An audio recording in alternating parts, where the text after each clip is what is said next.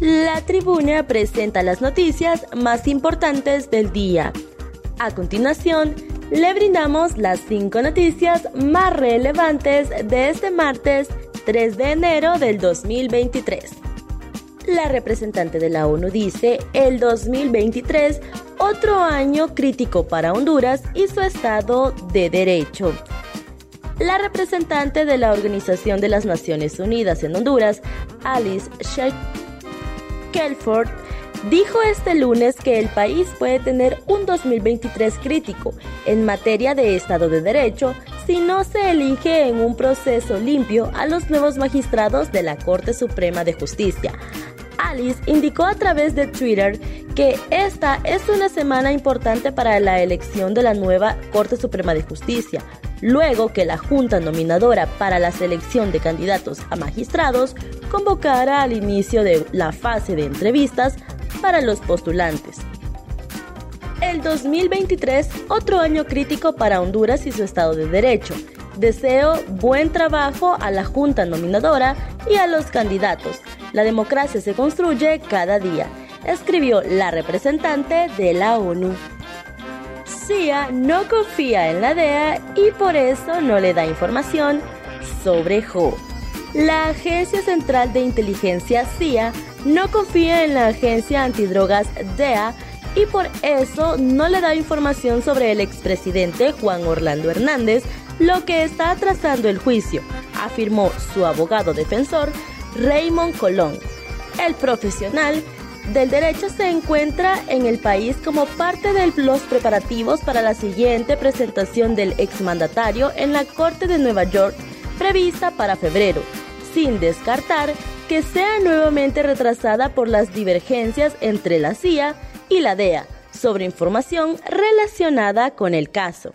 Ahora mismo estamos en la etapa todavía de presentación de pruebas y me la están dando en etapas simplemente porque el volumen es bastante grande.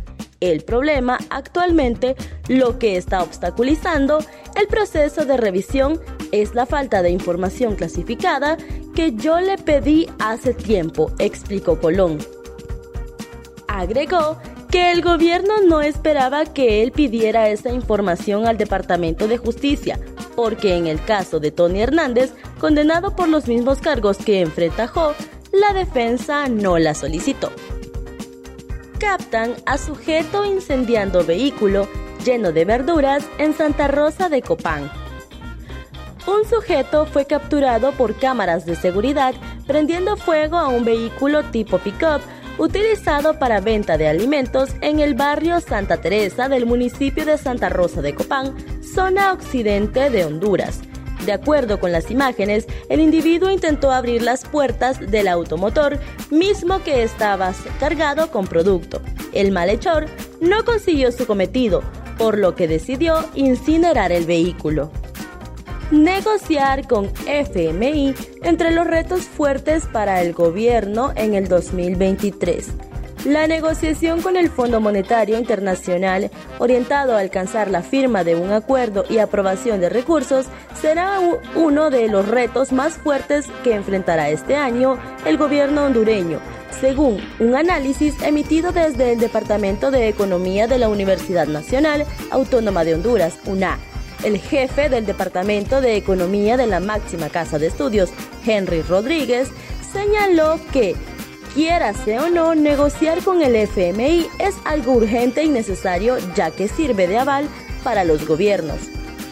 La fuente adelantó que Honduras debe tener claro sobre requisitos o exigencias de parte del organismo internacional, algunas ya que ya se han vencido ya se han venido trabajando como el manejo de presupuesto enmarcado en una ley de responsabilidad fiscal, de la cual se desprende el marco macroeconómico de mediano plazo y establece metas para el gobierno.